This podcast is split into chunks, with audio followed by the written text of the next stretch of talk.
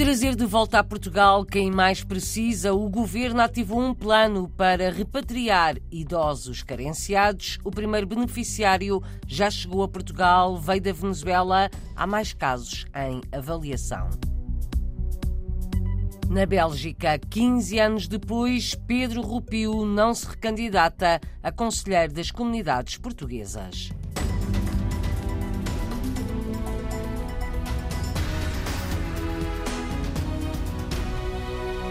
O repatriamento de idosos carenciados é um novo programa de apoio do governo às comunidades portuguesas. O primeiro a voltar para Portugal foi Américo, de 68 anos. Até domingo vivia na Venezuela, no estado de Miranda. Agora a sua nova casa é o lar da Segurança Social de Alvaiázere. A iniciativa é do governo, destina-se a pessoas que vivem em situação de carência, sem apoio familiar no país de acolhimento e em Portugal é o caso de Américo. O secretário de Estado das Comunidades, Paulo Cafofo, explica na RDP Internacional o que é este programa de repatriamento destinado, acima de tudo, a idosos carenciados. Verificamos que em alguns países, eh, nomeadamente as gerações mais antigas e as pessoas mais idosas, eh, têm determinados problemas que importa o governo português dar uh, as soluções e, acima de tudo, apoiar quem mais necessita. E, uh, nesse sentido, constatamos que havia necessidade de termos um programa de repatriamento de cidadãos nacionais em situação de enorme vulnerabilidade, pessoas que idosas, que não têm nenhuma rede familiar, nenhum suporte que possa acudi-las ou uh, recebê-las quando destas situações de enorme fragilidade, o governo tem de dizer presente.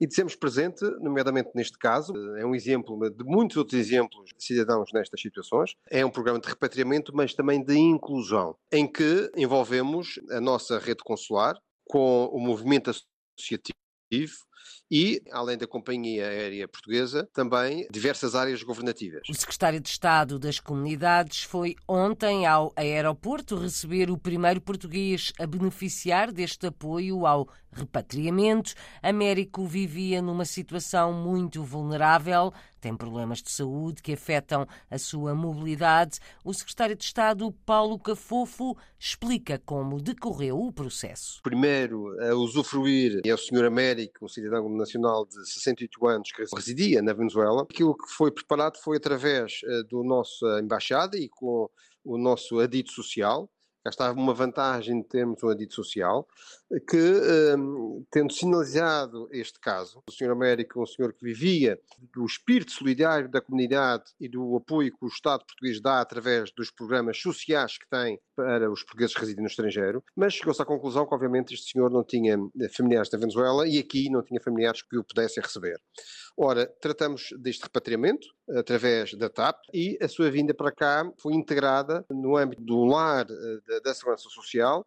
Terá os cuidados não só no âmbito social, mas também nos cuidados de saúde que necessita.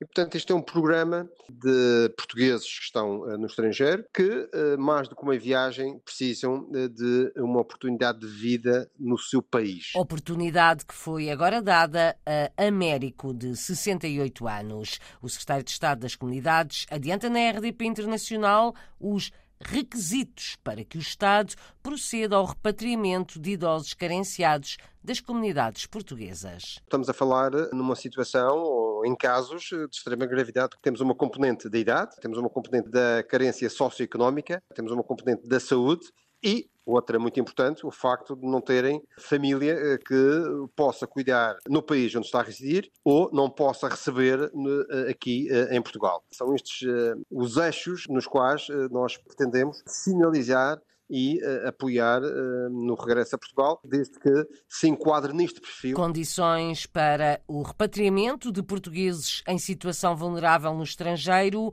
Há mais casos que estão a ser avaliados, revela Paulo Cafofo. Isto não há uma lista de espera. O que há é casos que são sinalizados. E nós temos efetivamente outras pessoas nestas circunstâncias e, portanto, uh, está a ser efetuado esse trabalho muito importante de elaborar todo um dossiê que justifique que essas pessoas possam usufruir deste repatriamento inclusivo para o nosso país. Posso lhe dizer que temos já várias pessoas sinalizadas para poderem vir para Portugal e ser integradas no nosso país com a colaboração da Segurança Social. Trazer de volta a Portugal e conseguir colocação num lar é um processo inclusivo, como diz o secretário de Estado das Comunidades. Foi depois de ter visitado na Venezuela, no início do mês passado, portugueses em situação de grande carência, que o governo decidiu avançar com esta medida teve o contributo do Conselho Social, criado recentemente na Venezuela, dirigido pelo adido social colocado junto da Embaixada de Portugal. O secretário de Estado, Paulo Cafofo, reafirma que a ideia é criar outros conselhos sociais noutros países onde houver necessidade. Quero que seja exportado, assim por dizer, para uh, outros países onde haja essa necessidade de criar uh, uma estrutura que congrega a sociedade civil, através do movimento associativo, mas também uh, as estruturas do Estado que possam aqui desempenhar um papel importante de auxílio, de um dar a mão a quem, uh, num momento difícil da vida, mais precisa dessa mão amiga. Paulo Cafofo, secretário de Estado das Comunidades, entrevistado na RDP Internacional pela jornalista Paula Machado. O governo português ativou um programa para trazer de volta a Portugal idosos carenciados a residir no estrangeiro.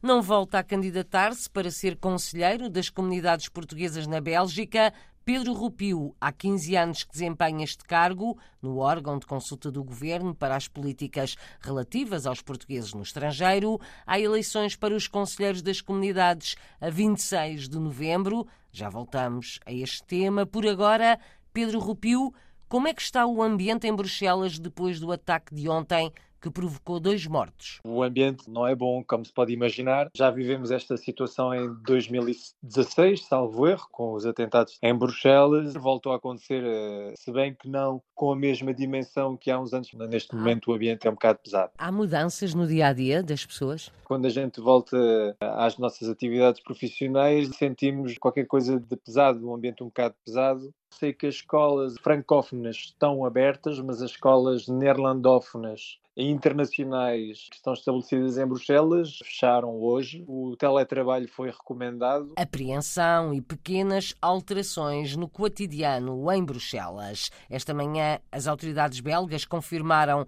a morte do autor do ataque de ontem, fez duas vítimas mortais por razões de segurança. O programa da visita de Estado de Marcelo Rebelo de Sousa à Bélgica teve de ser adaptado se acontecer o encontro previsto para quinta-feira, ao final da tarde, entre o Presidente da República e representantes da comunidade portuguesa.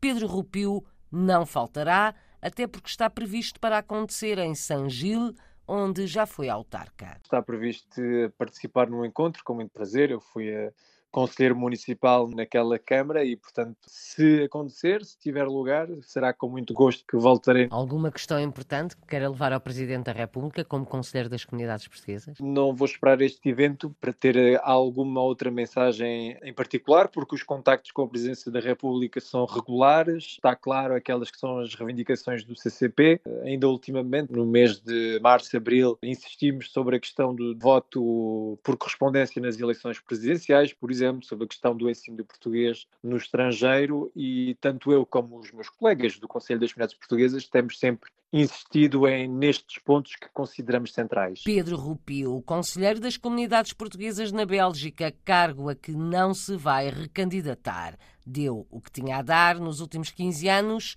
agora venham outros. Não vou ser candidato, é algo que já tinha sido refletido há bastante tempo, é o meu segundo mandato como conselheiro são 15 anos eh, como representante da comunidade portuguesa na Bélgica, portanto considero que é oportuno haver uma conselheira nova, um conselheiro novo a representar a comunidade portuguesa da Bélgica, acho que é importante, e também porque, eh, a título pessoal, creio que dei o que tinha a dar eh, no Conselho das Comunidades Portuguesas e, portanto, agora irei encarar novos desafios. O que é que lamenta não ter conseguido? Eu não lamento nada. Eh, enquanto conselheiro, dei sempre o meu melhor relativamente às medidas que poderiam ser tomadas Algumas foram muito positivas, o recenseamento automático, por exemplo, foi eh, uma medida, digamos, histórica, sim. E outras medidas que ficaram para trás, como a, a propina do ensino de português no estrangeiro, que após 10 anos de implementação continua infelizmente a ser uma realidade. Isso deixa-me claramente insatisfeito. Quer partilhar quais é que vão ser agora os seus novos desafios? Ser mais ativo